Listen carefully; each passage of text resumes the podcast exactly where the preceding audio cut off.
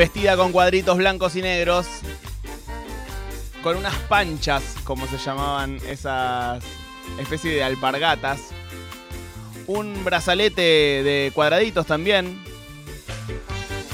un sombrero que dice Root Boy.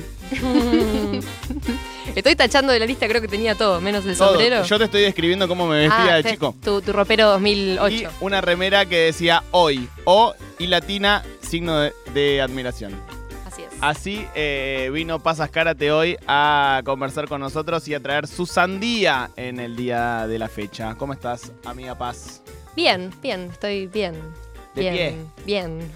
Decir muchas veces bien. Sí, bien. A Hasta la, creértelo. quinta, a la quinta dudás. Sí. Hasta quererlo Fake it creer. till you make it. Bien. Exactamente. Exactamente. Ando bien. ¿Ustedes cómo están?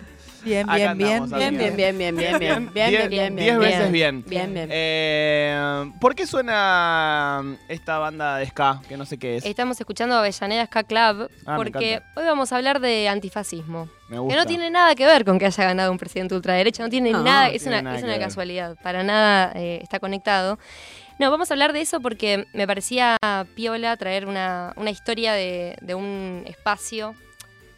Primero, voy a empezar por otro lado, porque lo que estuve como sintiendo, percibiendo esta, estas, estos días, que se sintieron como un par de semanas, por hablar con gente, por leer cosas en redes sociales y por cosas que me pasaron eh, a mí también, es como el- una sensación de, mm, de que cosas que creíamos que, que dábamos por sentado y que estaban saldadas y que ya estaban discutidas, eh, nada, no están saldadas, no, están, no se terminaron de discutir y vamos a tener que seguir discutiendo aparentemente por los próximos cuatro años, sea, eh, no sé, acuerdos democráticos muy básicos, eh, el aborto o, el aguinaldo, básicamente. Y mm, me pareció que, que también en, en ese sentido, como estuve escuchando gente que dice, bueno, quizás para transitar esta angustia o este malestar, eh, me gustaría licuarlo como reuniéndome con gente, ya sea hablar o activar cosas o armar movidas o lo que fuera. Gente que quizás antes no estaba, no sé, agrupada o no tenía como actividad política. Entonces eh, me pareció lindo traer una historia de un espacio que también surge en un contexto como muy complicado, que fue en el 2001, eh, y que creció muchísimo, que tiene ya como 20 años de historia, que es eh, la cultura del barrio, que por ahí lo conocen. Sí, en ¿Qué Villa es? Crespo. Está en Villa Crespo, es un espacio porteño, pero en realidad tiene una relevancia un poco más, eh, un poco más allá de, de la ciudad, porque es el primer club barrial antifascista, skinhead antifascista, de no solo de Argentina, sino también de Latinoamérica Mira. tiene como esa eh, condecoración. Y es una experiencia bastante particular. em, Digo, en un país en donde también, eh, a diferencia de en otros, la palabra skinhead está demasiado relacionada al neonazismo, cuando en realidad no tendría por qué ser así. Digo, obviamente hay skinhead neonazis, pero no todos los skinheads son neonazis. De hecho, en otros países, no sé, en España hay muchos más skinheads eh, antifascistas, por ejemplo, Total. que, que- que fascistas. total. Eh, y entonces me parece que reivindicar esa palabra y apropiársela y, y hacer fuerza desde ahí también es importante, ¿no? Ese prejuicio está vivo y, y la verdad es que el movimiento skinhead es tan grande como, no sé, como el rock and roll que tenés eh, al cantante del Averizo Sí, y sí. de repente tenés otra gente que piensa otras cosas, eh, como que es un, un paraguas bastante grande. Ellos eh, hicieron como un trabajo bastante piola para reivindicar eso. De hecho, me parece que cuando surge la cultura del barrio, como, como a principios de, de 2000 y después, bueno, va encontrando su espacio, después un espacio más grande y tal, era bastante atípico que eh, entre como movimientos juveniles o culturas callejeras se mezclaran, como que o eras skin, o eras punk, o eras rolinga. Y algo que empieza a pasar con la cultura es que empieza como a, a mezclar todas esas movidas, porque en realidad la música se convierte como una excusa para hacer otras cosas, hablar otras cosas, y por sí sola no les interesaba tanto como lo que pasaba alrededor de eso, ¿no? Eh, y como decía, bueno, nace en el 2001. eh, algunos de estos eh, chicos que, que lo fundaron estaban en la Acción Antifascista Buenos Aires y trabajaban con un movimiento de desocupados en eh, Avellaneda. Entonces empiezan como, como a activar cosas ahí, eh, arman una cooperativa, tienen primero un taller textil, una panadería, cosas por el estilo. Y como muchos hacían música, eh, empieza a darse que, bueno, arman shows, arman movidas y graban un compilado al que le llaman La Cultura del Barrio, que termina dándole nombre a este espacio y que encuentra como por primera vez su casa en eh, una maderera vieja, que era, como una casa que usaba en maderera ahí en, en Villa Crespo también. Y mm, la reforman toda, o sea, la casa estaba como venida abajo y los mismos pibes empiezan a armar, bueno, no sé, construyen los baños, construyen el escenario y tal. Y las cosas que empiezan a ocurrir ahí eh, tienen que ver, obviamente, con el antifascismo, pero después cruzados por un montón de lugares, ¿no? Como había ferias, había shows, había talleres, eh, había entrenamiento deportivo, había un montón de cosas. Eh, hay un documental muy lindo que se llama La cultura del barrio, el documental, eh, que se puede ver en Cinear, tuvo un tiempo en Cubit y en Movie, pero creo que ahora está en Cinear, eh, que muestra cómo, cómo fueron eh, armando todo esto y la manera en la que fue creciendo, y que es eh, súper conmovedora porque es un proceso extensísimo, muy costoso, y también muy costoso en términos de guita, porque hubo, o sea, bueno, en 20 años pasaron por diferentes signos políticos y todos les pusieron, a ellos les toca la etapa post-cromañón, que con muchas exigencias de habilitaciones y tal. Em, pero fueron surfeando como un montón de, de- de situaciones y de distintos marcos políticos. Eh, les recomiendo mucho ese documental, es como muy, muy divino. ¿Cómo se llama? La cultura del barrio, el documental. bien. Sí, se llama igual. Y mm, bueno, y lo que pasaba ahí, estamos escuchando ska por esa razón. Ese primer compilado que graban, eh, que se llama La cultura del barrio, tenía temas de hoy, de reggae, de ska, de punk.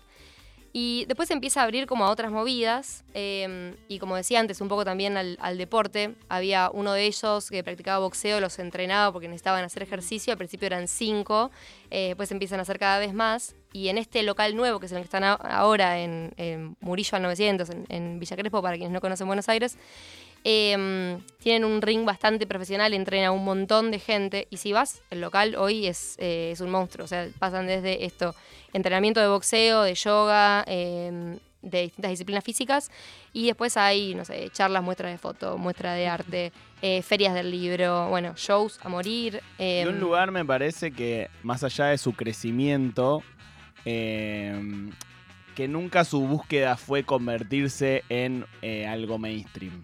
Digo, No, la cultura del barrio puede llegar a crecer todo lo que quiera, pero digo, nunca va a querer ser Megatlón. el matienzo. Ma- ah, bueno. Total. Eh, o la Sí. tangente. Sí. Digo, la- Total. me parece que lo que lo hace la cultura del barrio es eh, otra cosa. Un perfil más bajo, ¿no? Sí, ni siquiera es un, un perfil más alternativo, me Mm, parece. Un sí. perfil más eh, eh, suburbano, por decirlo de alguna forma. Total. Y Sí. colectivo también, Y ¿no? colectivo. Como que hay algo de cuando te encontrás con alguien eh, de, de la cultura, es como, ah, bueno, sí, vos andás acá, vos haces tal cosa, como que es medio espíritu de familia también. Totalmente. Sí, y además desde el momento que se constituyen como, como cooperativa, ellos cuentan también en el documental, podríamos hacer muchas más cosas y quizás hacer cosas que sean más rentables, pero no nos interesa sacar guita de acá, nos interesa como pagar sueldos dignos a la gente que labura acá Mm. y que esto funcione y que esto circule.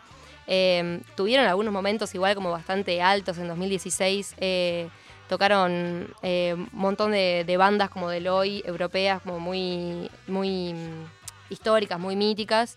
Eh, no sé, bueno, ha tocado Necro, ha tocado un montón de bandas nacionales que también son recontra relevantes. Eh, y en 2018, eso también se ve en el, en el documental, con la gestión de, de Bullrich en seguridad, creo que estaba por hacer acá el G20 y fue, o por lo menos ellos interpretaban que tenía que ver con como tener la ciudad medio controlada, yo qué sé, le hicieron un allanamiento y le hicieron un agujero bastante importante, pues llevaron un montón de cosas, los dejaron sin funcionar un par de días y tal. Y después sobrevivieron a la pandemia, que sobrevivir con toda esta estructura, digamos, que es bastante grande, pero a la vez bastante eh, consolidada como por los lazos y no necesariamente por el lucro, fue como bastante difícil, así que su, su historia es como muy, muy linda, muy inspiradora.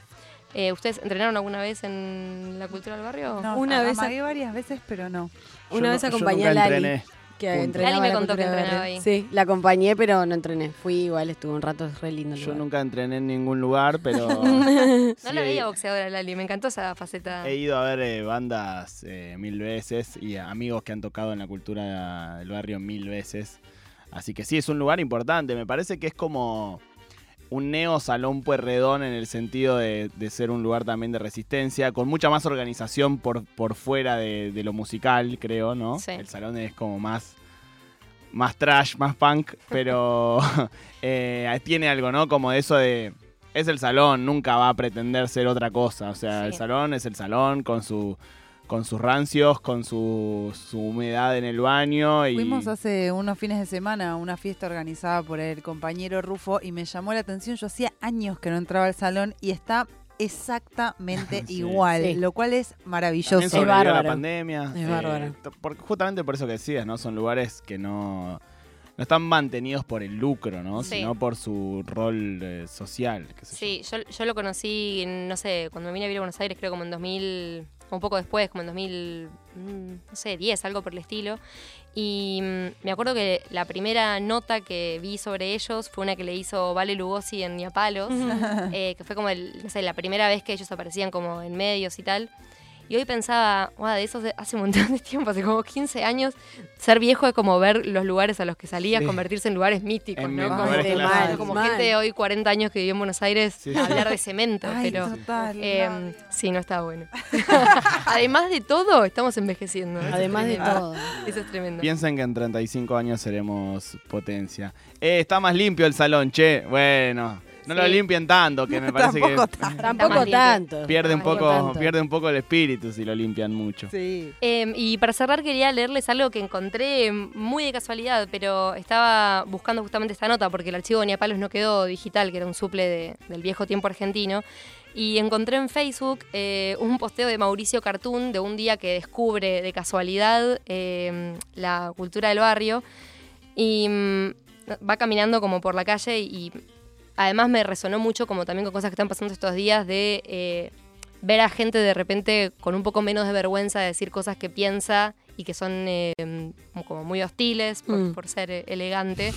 Eh, entonces él arma un posteo larguísimo en Facebook que dice, eh, bueno, no sé, fui a, la feria saludable y el tipo que estaba comprando le estaba comprando a una chica de otro país e igual le empezó a hablar mal de los inmigrantes. Después fui a otro lado y un chabón estaba diciendo que los varones tienen necesidades sexuales diferentes y como que todos estaban quedando callados y nadie respondía.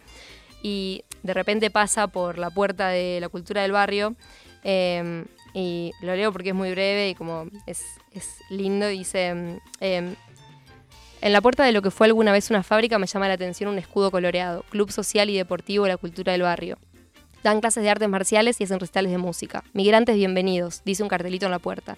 Deporte libre de xenofobia, racismo y machismo.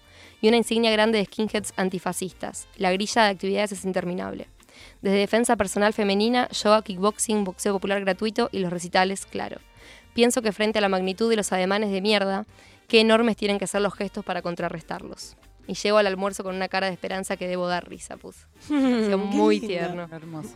Me parecía muy lindo y, y bueno, muy representativo de momentos en los que mm, todo parece, mm, eh, no sé, como, como si las reglas hubieran cambiado muy rápidamente. Em, y bueno, no sé, evidentemente Es que hay que tener ganas de contestar para armar la conversación.